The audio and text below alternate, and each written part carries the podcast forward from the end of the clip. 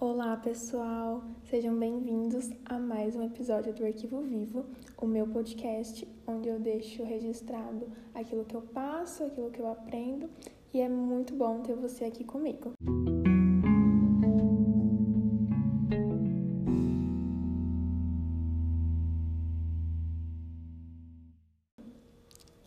Nessa semana eu coloquei uma caixinha lá no meu Instagram pedindo sugestões de temas. E um dos temas que foi colocado foi saúde mental na pandemia. Vou ser bem sincera aqui com vocês para falar que eu não tenho a mínima habilidade para falar sobre saúde mental. Não é a minha área, mas se algum dos meus amigos psicólogos estiverem ouvindo esse podcast, fica aqui o convite para nós fazermos um episódio especial.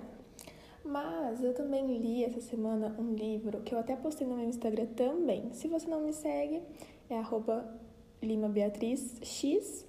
Lá eu sempre pergunto é, sugestões de temas e compartilho as minhas leituras, e muito do que eu trago aqui é baseado nas minhas leituras também.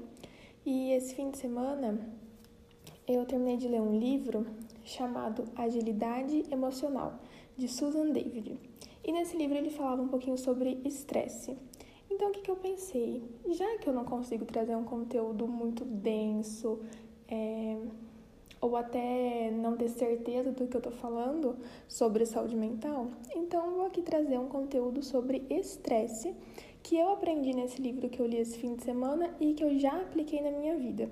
Porque vocês sabem que eu gosto de trazer aqui coisas que foram testadas e aprovadas por mim mesma. Então, vamos lá. Esse fim de semana eu me peguei numa situação em que eu estava muito estressada. E eu não sabia por quê. Eu simplesmente estava estressada. E o que, que eu fiz? Parei, pensei, falei assim, Beatriz, você está estressada ou você está irritada? Ou você está se cobrando demais? Porque eu realmente tirei esse fim de semana pra, pra ficar tranquila. Não coloquei tarefas, não coloquei coisas para fazer, não tinha nada da faculdade fora do prazo também. Então eu tirei um fim de semana para descansar eu estava me cobrando de ser produtiva com relação à faculdade ou a estudar até mesmo coisas fora da faculdade e eu estava ficando estressada por conta disso. Porque eu acredito que hoje em dia a gente nem sabe mais como é descansar só por descansar. A gente tenta descansar, mas fica pensando no prazo daquele trabalho, naquele artigo que você tem que escrever, na roupa que você tem que lavar, na cozinha que você tem que limpar, ou na comida que você tem que fazer, e se os produtos que estão na geladeira não estão vencendo porque você não está cozinhando.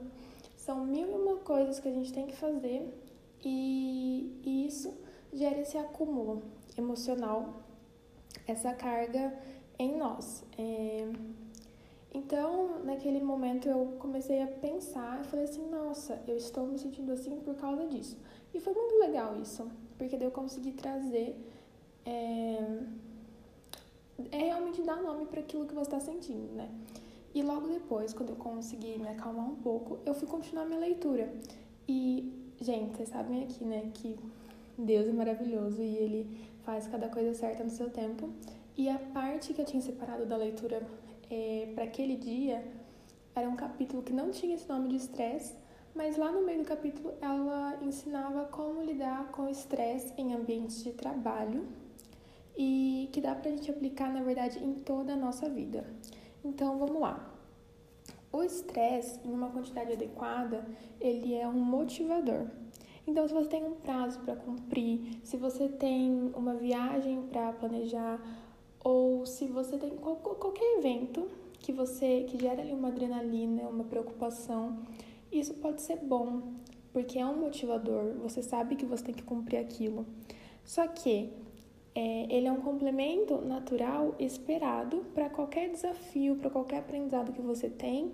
É esperado naturalmente que você seja ali exposto a uma quantidade de estresse.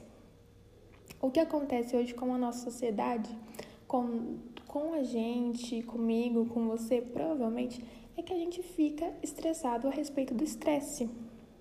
Porque não sei onde a gente viu, provavelmente no Instagram e no YouTube, sabe aquelas pessoas assim maravilhosas que vivem a vida viajando e ganham dinheiro em hotéis e, e passagem de avião e vão para as Maldivas. Eu acho que a nossa geração, assim, eu tenho 23 anos, né? A gente foi meio que educado a pensar assim, nossa, essa é uma vida sem estresse, essa é uma vida tranquila, uma vida que eu quero viver. Sendo que na verdade não é assim. Então a gente fica estressado a respeito de estar estressado porque a gente queria viver uma vida livre de estresse. Só que a verdade é que não tem como a gente viver uma vida sem estresse. Porque como eu já falei aqui anteriormente, o estresse ele é um motivador e ele está completamente atrelado a qualquer desafio, qualquer aprendizado, qualquer coisa tenha um nível assim um pouquinho superior de preocupação ou até mesmo é, nenhuma preocupação. Você pode estar pensando assim, ah, tenho que fazer esse esse caminho. Não sei se eu vi uma esgordinha da minha rua passou. Voltando. É... Ah, eu tenho que mudar o caminho aqui do carro para passar no mercado pegar isso, isso, isso. Daí você pega um trânsito, já fica estressado, então a gente fica o tempo todo nesse ciclo vicioso de ficar estressado e a gente se estressa mais porque estamos estressados. E essa não era a vida que a gente queria viver.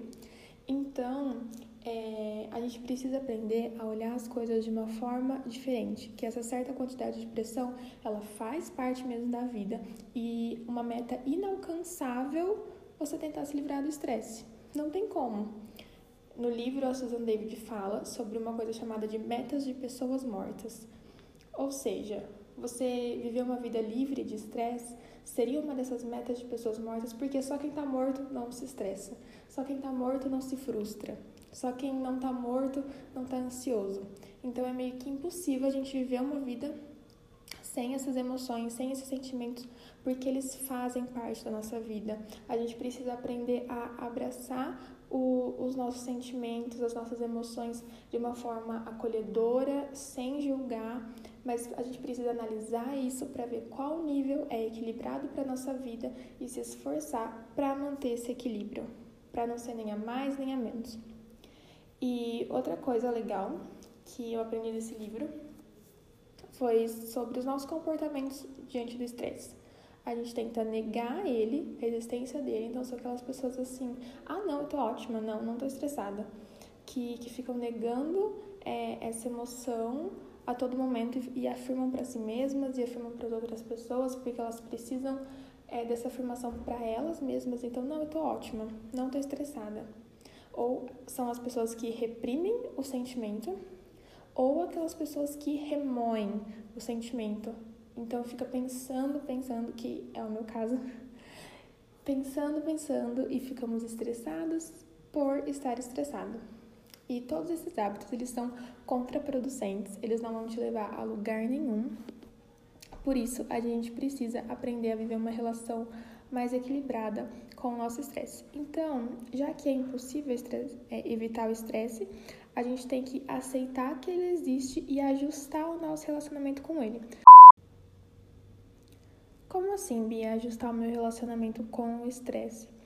Então, talvez seja você é, parar de tentar viver como meta essa vida sem estresse, você realmente entender que ele, é, que ele faz parte da sua vida, que é inevitável que você sinta um pouco de estresse, que você pode sim tentar minimizar isso, mas que ele não vai sair dali, ele não vai deixar de existir só porque você gostaria de viver uma vida livre de estresse. Não, ele é um motivador para você.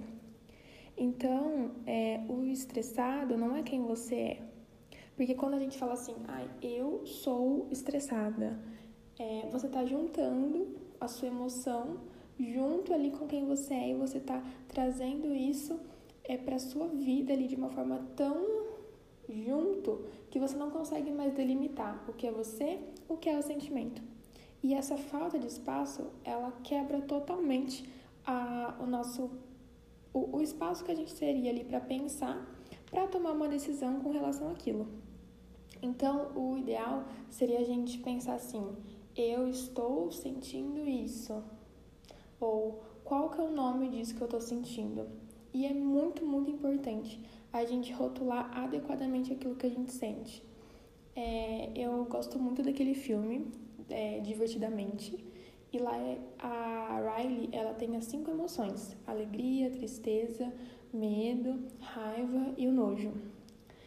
E a gente não foi educado de uma maneira a identificar quais, quais são as nossas emoções. A gente não tem, não recebeu esse tipo de educação emocional e a gente virou todo mundo um bando de adulto que não sabe o que está sentindo, porque a gente não sabe dar nome para as coisas. Então, tenta fazer esse exercício de começar a nomear aquilo que você está sentindo, de notar como você se sente com relação àquilo. É, ah, eu estou estressada ou eu estou frustrada? Eu estou estressada ou eu estou triste? Eu estou estressada ou eu só estou apática a isso porque não tá legal desse jeito, eu queria que fosse diferente? É que nem eu falei no começo, né? Que, que eu, naquela situação que eu estava estressada, mas eu estava só frustrada, me sentindo improdutiva. Então é importante a gente colocar o, a etiquetinha correta em cada sentimento, em cada emoção, porque isso vai ajudar a gente a lidar melhor com elas. E a gente pode sempre tentar aprender o que esse sentimento está me ensinando. De tudo na vida a gente pode tirar uma lição. Então tenta, tenta descobrir. É, se você acredita em Deus, então fala, Deus, o que, que esse sentimento está me ensinando? Ou se você não acredita em Deus também, fala, Deus, o que, que esse sentimento está me ensinando? E espera aprender com ele. Porque eu acredito que aí nessa jornada de autoconhecimento você pode acabar encontrando ainda mais a Deus.